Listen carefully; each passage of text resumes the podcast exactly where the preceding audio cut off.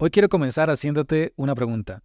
Posiblemente si tienes una empresa ya sabes la importancia de tener manuales de procedimientos, especialmente si estás empezando a delegar trabajo o si quieres comenzar a escalar el negocio y sobre todo si quieres tener más estructura y orden en la manera en cómo se ejecutan los procesos. La gran pregunta es, si ya tienes manuales de procedimientos o ya empezaste a crearlos, ¿realmente tus colaboradores e incluso tú estás siguiendo esos manuales? Digo esto porque es muy normal que los manuales de procedimientos rara vez sean consultados después de haberse creado. Y eso es muy importante hablarlo porque no solo representa un desperdicio de recursos por haber invertido en crear esos manuales, sino que también se pierde la oportunidad de implementar la mejora continua en tu empresa. Por eso no te preocupes, en este episodio voy a hablar de cinco estrategias prácticas para resolver este gran reto de las empresas, para que por fin tus colaboradores comiencen a utilizar los manuales de procedimientos. Mi nombre es Ricardo Elizondo. Vamos allá con este episodio número 10.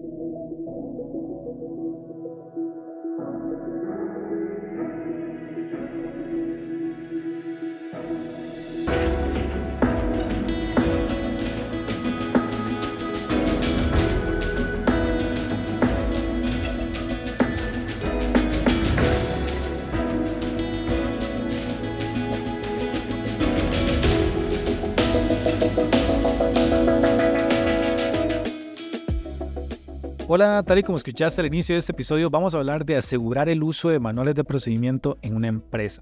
Pero antes de comenzar, quiero hablar un poco para presentarme quién soy yo y por qué hablo de estos temas. Bueno, mi nombre es Ricardo Lizondo, yo soy ingeniero industrial de profesión y adicional me especializo en el minimalismo empresarial. Esto básicamente es un enfoque que ayuda a optimizar empresas basándome en la simplificación, sistematización y documentación de los procesos. En sí lo que hago es que, tal y como en mi vida personal aplico el minimalismo, es decir, el minimalismo a nivel de filosofía lo que dice es buscar el equilibrio. Y esto también, en ese proceso de buscar el equilibrio, está la parte de simplificar tu vida a nivel material. Por ejemplo, a nivel eh, personal, yo reduje toda mi vida material a una única mochila y hoy en día viajo mientras trabajo, ayudando a empresas a justamente asesorándolos a, a aplicar este enfoque de simplificar sus estructuras organizacionales en términos de hacer más fáciles los procesos y ayudar a que los equipos actuales que tienen trabajando se les sea más fácil ejecutar sus tareas. Está comprobado que si queremos ser más productivos, simplemente tenemos que asegurar que las actividades que hacemos sean cada vez más entendibles, más fáciles de ejecutar, más sencillas, más claras. Y es ahí donde se vuelve muy potente aplicar esta estrategia del minimalismo hacia las empresas. Eso lo estoy ahorita justamente eh, diciendo en, muy pocas palabras, pero eh, puedes encontrar más información en mi página web ricardocr.com y ahí verás todos mis servicios relacionados con asesorías e incluso el servicio también de creación de manuales de procedimiento. Así que nada, eso es básicamente presentándome un poco. Ahora sí, hablemos directamente del tema de hoy y comencemos con esas cinco estrategias para asegurar que tus colaboradores realmente utilicen los manuales de procedimiento. Estrategia número uno. Involucra a todos los colaboradores en la creación del manual. Justamente uno de los puntos claves es este y es que cuando los colaboradores participan en la creación de algo de la empresa, de cierta manera sienten que eso tiene una parte de ellos. Entonces ahora le, como que le adquiere una, un respeto hacia esa creación y justamente eso es lo que buscamos, que los colaboradores respeten los manuales para que realmente vean valor en ellos, en, esa documentación. Y la manera de hacerlo es simplemente involúcralos, haz que sean parte de ese proceso de creación de los manuales. Y otro beneficio clave en esto es que ahora el manual va a ser mucho más específico, mucho más claro, porque las personas que realmente conocen el proceso son quienes lo ejecutan día a día y son los que van a saber qué pasos tal vez, a pesar de que inicialmente se habían definido de una manera, tal vez hoy en día ya no hacen tanto sentido y deben ser un poco modificados. Y eso solamente lo saben los colaboradores que lo usan, que hacen el proceso día a día. Así que involucrarlos no solamente permite que ellos se sientan más parte de esta creación, que es el manual, sino que adicional logramos que esos documentos sean muy, eh, muy, muy veraces, muy claros sobre lo que estamos documentando, es decir, el proceso. Ahora bien, esto es muy similar a lo que ocurre cuando un padre quiere inculcar en sus hijos que limpien, por ejemplo, la habitación. En lugar de nosotros intentar eh, limpiar toda la habitación para luego enseñarle cómo se ve de limpia y lo importante de tenerla limpia, lo que tenemos que hacer es justamente involucrar al hijo para que sea parte de ese proceso de limpieza y vea el valor y el esfuerzo que significa tener que limpiar. Porque justamente con los manuales es eso. Crear manuales de, procedimiento para las empresas suele ser un esfuerzo muy grande, pero si el colaborador no fue parte de ese esfuerzo, no va a sentir que sea tan importante ese documento final que le vamos a entregar. Estrategia número 2. Mantén los manuales dinámicos. Esto significa que los manuales no deberían ser documentos estáticos, no deberían ser documentos que simplemente los creamos una vez y empezamos a entregarlos a todas las personas para que lo hagan día con día. No, sino que tenemos que de cierta manera dar la apertura a que cada vez sean revisados y actualizados, es decir, que sean revisados y actualizados de manera regular, de manera recurrente. Esto no solamente para reflejar las mejoras y cambios de los procedimientos, sino también para que de cierta manera se note que hay intención por dar continuidad a ese gran trabajo que se hizo de haber creado por primera vez o, en primera instancia esos manuales. Entonces, ¿qué podemos hacer práctico? Siempre un manual de procedimientos puedes tener al puro final una hoja en blanco cuando los imprimes. Haz que una hoja de las últimas sea, esté en blanco para que las personas que ejecutan el proceso puedan apuntar esas mejoras o cambios o ajustes que vean necesarios de realizar al manual porque tal vez el manual, eh, por cuestiones de, que a veces no a tiempo, no se incorporaron algunos pasos que eran claves. Entonces, en esa hoja se puede anotar. O tal vez fue que justamente después de haberse creado los manuales, hubo una reestructuración del proceso y ahora ya no aplica tanto el manual que teníamos. Entonces, en esa hoja en blanco se pueden ir haciendo las notas de los cambios que tienen que hacerse en la siguiente versión de ese manual. Y de esa manera podemos tener siempre a mano los ajustes que vamos a traducir en la versión 2, en la versión 3, 4, 5 del manual. Conforme vaya avanzando, vamos cambiando la versión y eso nos ayuda entonces a tenerlo siempre muy dinámico. Y de nuevo, siempre mantener el involucramiento del personal, hacer que todas las personas que ejecutan el proceso tengan el poder de hacer propuestas de mejora y ajustes o propuestas de ajustes al manual y que tiene que haber al mismo tiempo alguien que esté encargado de revisar esa documentación, esos ajustes, esas propuestas y validar que sí es cierto, que sí son válidas, para ahora sí traducirlo en la nueva actualización del manual. Entonces, muy importante, mantener siempre dinámicos los manuales. Estrategia número 3. Haz que sean de fácil acceso y fácil uso. ¿Eso qué significa? Los manuales deberían ser fácilmente accesibles. Por ejemplo, tienes que tenerlos impresos para que los colaboradores los tengan a la mano. Y si son en digital, bueno, que sea muy fácil encontrarlos. Compártele la carpeta donde están. Haz que sean pocos clics los que tengan que hacer para poder llegar a ese documento. El objetivo es que esté siempre a la mano. Y otro punto importante es que sea justamente muy fácil de seguir. ¿Cómo podemos hacer esto? Por ejemplo, podemos además del manual tener un checklist. Usualmente el manual de procedimientos eh, tiene varias páginas, es más detallado, y el checklist simplemente es como la lista de pasos secuenciales que tienen que ejecutarse, pero como tipo títulos para ir como haciendo un check o tachando si yo voy ejecutando el proceso correctamente. Entonces, tener checklist a la par de los manuales de procedimientos es muy valioso, o sea, siempre tener un checklist por cada manual. Y adicional, puedes tener ayudas visuales, es decir, en, lugar, en el lugar donde trabaja la persona, donde desempeña, donde desempeña sus actividades, podemos tener como algunas imágenes representaciones de cómo debería quedar el, el, producto o, lo que estén realizando para que sea muy fácil entender para ellos si lo están haciendo bien o si lo están haciendo mal. Y adicional, dentro del manual es muy útil tener ayudas visuales, fotografías, incluso tener manuales también traducidos en video. A veces hay, procesos, por ejemplo los procesos digitales, que es más fácil de entender en video.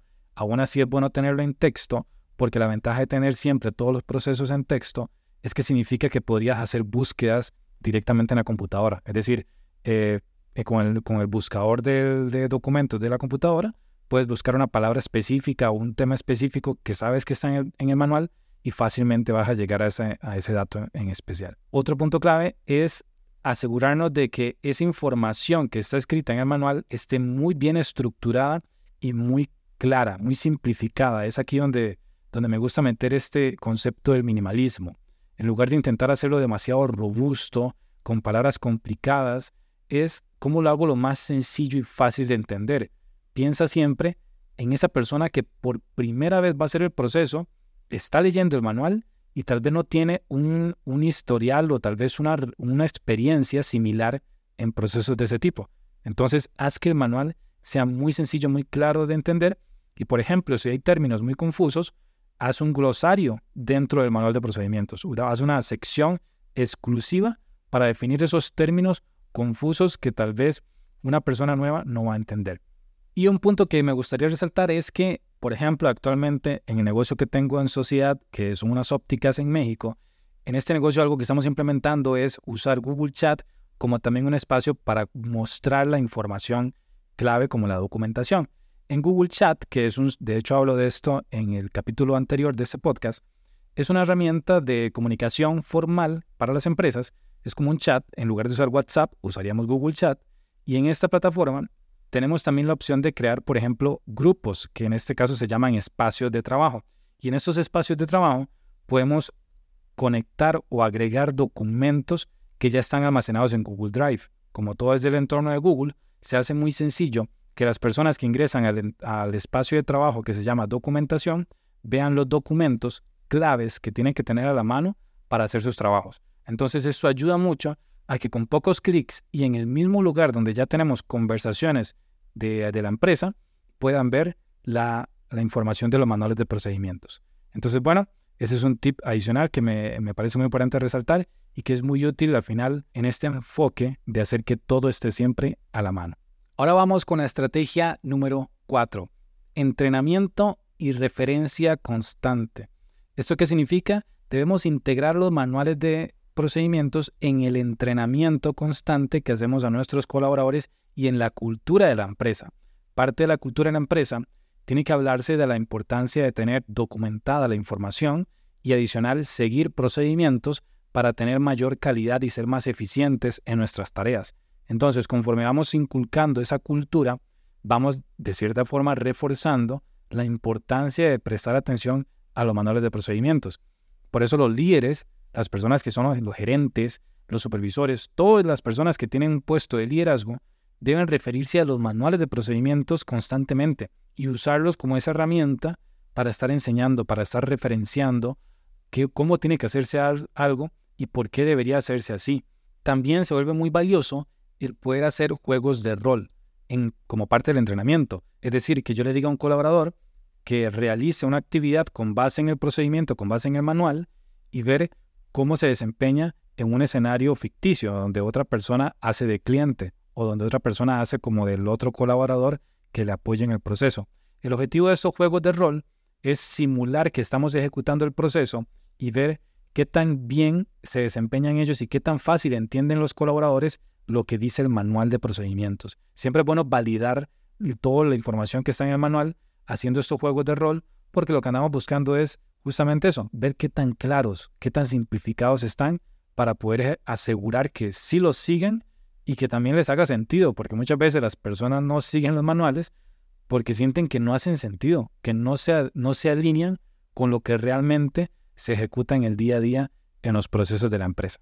Y justamente aquí hago un, llamado importante a todas esas personas, especialmente ingenieros o, todos los que se dediquen a mejorar procesos o a estar revisando procesos, y es tomen el tiempo de leer los manuales de procedimientos que ejecutan las personas en el día a día.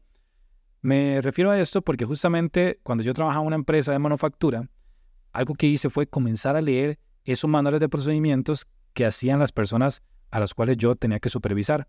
Y en, ese, en esa, digamos que dinámica, me di cuenta de que gracias a leerme detalladamente los manuales, comenzaba a notar más fácilmente cuando algo estaba haciéndose mal o estaba haciéndose bien. Pero sobre todo, cuando teníamos reuniones de equipo con los jefes, empezaba a ver que cuando un jefe tenía una duda, yo podía responder con total propiedad sobre ese proceso porque ya lo conocía. No hacía falta que el colaborador estuviese atento a responder la pregunta porque yo también conocía el proceso y podía validarlo. Sin embargo, notaba que la mayoría de compañeros los ingenieros olvidaban este paso y algunos, aunque sabían la importancia, lo que veían era que era mucho trabajo muy extenuante el tener que leer los manuales de procedimiento. Y es curioso porque justamente si nosotros conocemos, como los que supervisamos el proceso, si nosotros conocemos a detalle el procedimiento, va a ser mucho más fácil crear procesos de mejora continua o crear esos esfuerzos de mejora continua en una empresa. Así que por favor, si eres alguien que está a cargo de diferentes eh, colaboradores que ejecutan diferentes actividades, oblígate a leer con detalle cada uno de esos manuales de procedimiento que ejecutan. Y si eres el gerente, aunque creas que lo sabes todo ya el negocio, igualmente lea a detalle esos manuales de procedimiento para que estés muy claro de lo que tus colaboradores están usando para trabajar. Porque gracias a ello puedes empezar a hacer mejoras en todas las actividades de una manera más efectiva, porque tienes claridad, porque tienes un panorama mucho más claro. Y finalmente la estrategia número 5. Esta es vincula el uso con el reconocimiento. Es decir, las personas que utilicen el manual de procedimientos y que lo sigan al pie de la letra deberían ser de cierta manera recompensados. Esto lo puedes hacer de forma sorpresiva. No tiene por qué ser algo que ya esté fijo. Eh, aquí hago este hincapié porque a veces, con la intención de crear indicadores de rendimiento, sistemas de supervisión de los colaboradores y todas estas estrategias para medir a los colaboradores, lo que estamos inculcando es que el colaborador se enfoque más en la métrica con la cual lo están midiendo que en hacer correctamente sus actividades, en enfocarse realmente en lo principal, que es eh, darle al cliente final un servicio o producto de alta calidad y que realmente satisfaga sus necesidades. Entonces, aquí hago un hincapié en que no es tan necesario definir un premio por cada persona que sigue los manuales de procedimientos, pero sí es importante resaltar públicamente y agradecer públicamente a aquellas personas que están siguiendo el procedimiento y sobre todo tratar de ver quienes no lo están siguiendo, qué cosas están impidiendo que lo sigan. Preguntarles en privado, oye, ¿por qué no, por qué no sigues el manual de procedimientos? ¿Qué crees que sea necesario mejorar en esos manuales para que sea algo que utilices en el día a día? Empieza a indagar eso, porque siempre es muy valioso esa información que vamos a encontrar de los colaboradores con el objetivo de que poco a poco se involucren más y sobre todo que quienes ya lo están ejecutando, quienes ya están siguiendo los manuales al pie de la letra e incluso están empezando a intentar hacer mejoras al manual, empecemos a reconocerles. Empecemos a que si alguien propuso, esto también lo habla en el episodio anterior, si alguien propuso una mejora al manual de procedimientos, que era una mejora factible, viable, y esa mejora se implementó en el manual, reconocerle públicamente, incluso en una pizarra, tener el nombre de la persona, la mejora que propuso y el beneficio que trae esa mejora al proceso. Porque es una manera de decir, sin tener que dar algo económico, es una manera de decir, eres alguien que aporta valor a la empresa y lo reconocemos. De nuevo, no todas las personas están esperando que des dinero. Lo más importante siempre es dar reconocimiento a quien lo merece. Y por supuesto, si puedes dar algún reconocimiento, que tal vez no es dinero, sino que es algún premio o algún beneficio de algún tipo, como una cena, como una entrada al cine, o algo que se te pueda ocurrir que realmente sería de valor para esa persona, bueno, hazlo. El objetivo aquí es siempre inculcar esta, esta cultura de poder seguir los manuales de procedimientos. Y si por el contrario, los manuales de procedimiento más bien actualmente están entorpeciendo el proceso y por eso nadie lo sigue, de nuevo, hay que volver a revisar el proceso, comparar con el manual y ajustarlo de tal manera que ahora sí tenga sentido el manual con respecto al proceso. O mejorar el proceso para que ahora sí se vuelva lo que dice el manual. Digo esto porque a veces se crean manuales de procedimiento pensando en cómo debería ser el proceso, pero luego no se llevan a cabo las actividades físicamente en, en el proceso en sí para que sea tal cual lo que se redactó en el manual. Entonces, muy importante siempre asegura que el proceso y el manual coincidan para que las personas realmente lo sigan porque ven que hace sentido. Muy bien, esas son las cinco estrategias claves que podemos aplicar desde ya para asegurar que los manuales de procedimiento se puedan utilizar. Sin embargo, quiero resaltar algunos puntos importantes de lo que pasa o las consecuencias que ocurren cuando no seguimos los manuales de procedimiento.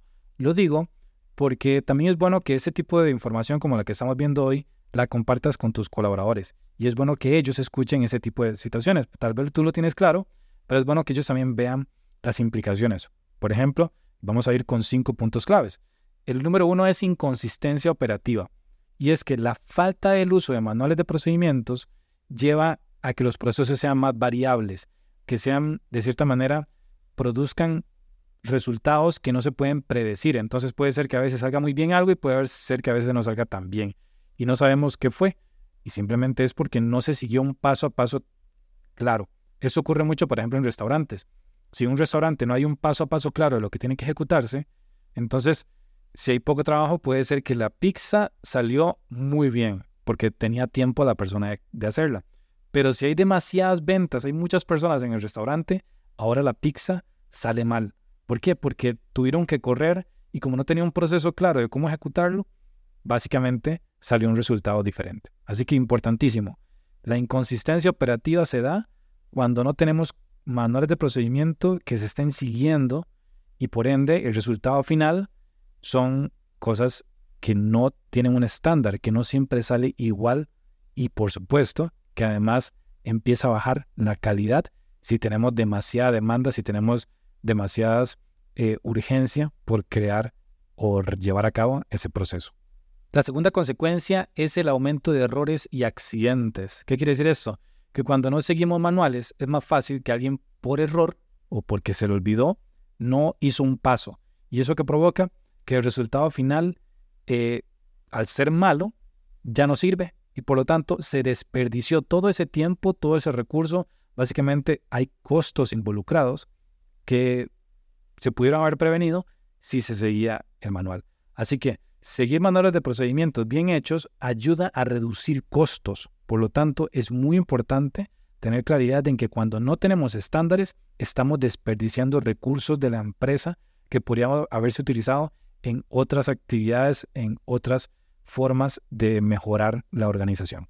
Y por supuesto, si estás en una empresa donde también corre el riesgo de que alguien, eh, por ejemplo, se dañe físicamente, entonces el no seguir manuales de procedimiento, como por ejemplo los manuales de salud ocupacional, puede llegar a provocar que alguien sufra un accidente y esto, bueno, termina en consecuencias mucho más graves para la integridad de la persona. Así que muy importante, de nuevo, un error o una consecuencia grave es el aumento de errores e incluso de accidentes. El tercer punto importantísimo y, una, y que es una consecuencia negativa de no seguir los manuales de procedimientos y no crearlos inclusive, es la pérdida de conocimiento. Y es que a veces comenzamos a desarrollar de una manera diferente el proceso que estamos haciendo, lo empezamos a hacer mejor, pero eso no se documenta. Y entonces la persona que sabe hacerlo de forma correcta, si un día no puede estar porque tal vez se, le, se lastimó y está incapacitado o por alguna razón ya no sigue trabajando con la empresa, ya no va a trabajar con la empresa, todo ese conocimiento que tiene se va a perder porque no estuvo escrito en ningún lugar. Así que, muy importante, y eso es crítico, siempre documenta el conocimiento de los procesos de tu negocio, de tu empresa, para que puedas siempre asegurar la efectividad en cómo se ejecutan las tareas, porque todo está claro, ya todo está escrito, y adicional, no dependes de que estén las personas que lo saben hacer para que se ejecute correctamente, sino que como ya existe un manual, cualquiera podría ejecutarlo correctamente con solo seguir el manual. La cuarta consecuencia que podríamos provocar por no seguir los manuales es el incumplimiento en normativas o, regulaciones. Por ejemplo, hay algunas empresas que tienen que seguir cierta documentación para poder mantener alguna certificación que le haya dado el Estado o que le haya dado alguna institución de calidad o ambiental, etc. Entonces, muy importante tener claro que si actualmente la empresa sigue ciertas políticas o ciertas medidas regulatorias de algún ente externo o incluso interno, es importante considerar que, bueno, por no seguirse los manuales de procedimientos, podemos estar infringiendo lo que dicta esas normativas o esas certificaciones y poner en riesgo que la empresa ahora tenga que pagar, a pagar algún tipo de multa, pagar algún tipo de sanción o incluso que se dañe la reputación de la empresa. Así que importantísimo ese tema de incumplimiento en regulaciones o normativas. Y la quinta consecuencia negativa de no seguir manuales de procedimientos es la baja moral en los colaboradores. Eso significa que cuando tenemos manuales de procedimientos y nos dedicamos muchísimo eh, tiempo para poder crearlos y tenerlos ahí físicamente y estamos muy contentos en cómo quedaron, pero luego no les damos seguimiento, y no aseguramos que las personas los usen y nosotros como líderes de la empresa no demostramos la importancia de usarlos, poco a poco los colaboradores empieza a bajar la moral porque empiezan a desconfiar de esos esfuerzos que hace la empresa y no sienten que la empresa realmente vaya hacia un lugar con claridad, no, no sienten como que la empresa continúe creciendo de forma clara. Entonces empieza a haber incertidumbre y esa incertidumbre genera, por supuesto, una baja moral y motivación en los colaboradores porque no sienten que la empresa busca la excelencia. Así que de nuevo, estos son cinco consecuencias negativas que trae el no seguir manuales de procedimiento y espero que en este punto ya vea la importancia, por ende, de aplicar algunas de las estrategias, y yo recomiendo todas las estrategias que hablamos anteriormente, para que pueda asegurar que las personas sí usen los manuales de procedimiento. Finalmente, en conclusión, si eres gerente o dueño de negocio, te invito a reflexionar sobre lo siguiente. Los manuales de procedimiento son más que simples documentos, son una manifestación de la sabiduría colectiva de tu empresa. Hacer que estos manuales cobren vida depende de la cultura que creas, una donde el aprendizaje, la escucha activa y la mejora continua son pilares fundamentales. Así que si necesitas ayuda con alguno de estos puntos que hemos abordado y comentado durante todo este episodio, recuerda que en mi sitio web ricardocr.com puedes encontrar toda la información sobre mis servicios de asesoría empresarial y también sobre mis servicios de creación de manuales de procedimiento, el cual lo hago bajo mi enfoque minimalismo y en donde es un ejercicio bastante práctico, ya que he creado un método muy práctico que me permite no tener que ir físicamente a la empresa y aún así ejecutar de manera muy efectiva la documentación de tus procesos que incluso pueda ir alineada a normativas como la ISO 9001. Así que ya tienes ahí a la mano la información, puedes buscar más detalles incluso en la descripción de este podcast. Y antes de irme, agradecería mucho que, bueno, si te ha gustado esa información y has escuchado también otros podcasts que he hecho, me sirve bastante que puedas calificar este, eh, este podcast. Eso lo puedes hacer directamente en la plataforma que estés escuchando actualmente, ya sea iTunes, Spotify, Google Podcast o cualquier otra plataforma que estés usando ahorita. Me va a ayudar mucho que la puedas calificar el podcast, que me dejes las estrellas que creas necesaria. Obviamente agradeceré mucho si son cinco estrellas. Y nada, de aquí en adelante, cualquier duda, ya sabes que siempre puedes contactarme directamente. A mí me encanta mucho poder apoyar en todo lo que pueda. Y nos estamos viendo entonces, si Dios lo permite, en el siguiente episodio. Mi nombre es Ricardo Elizondo. Pura vida. Chao.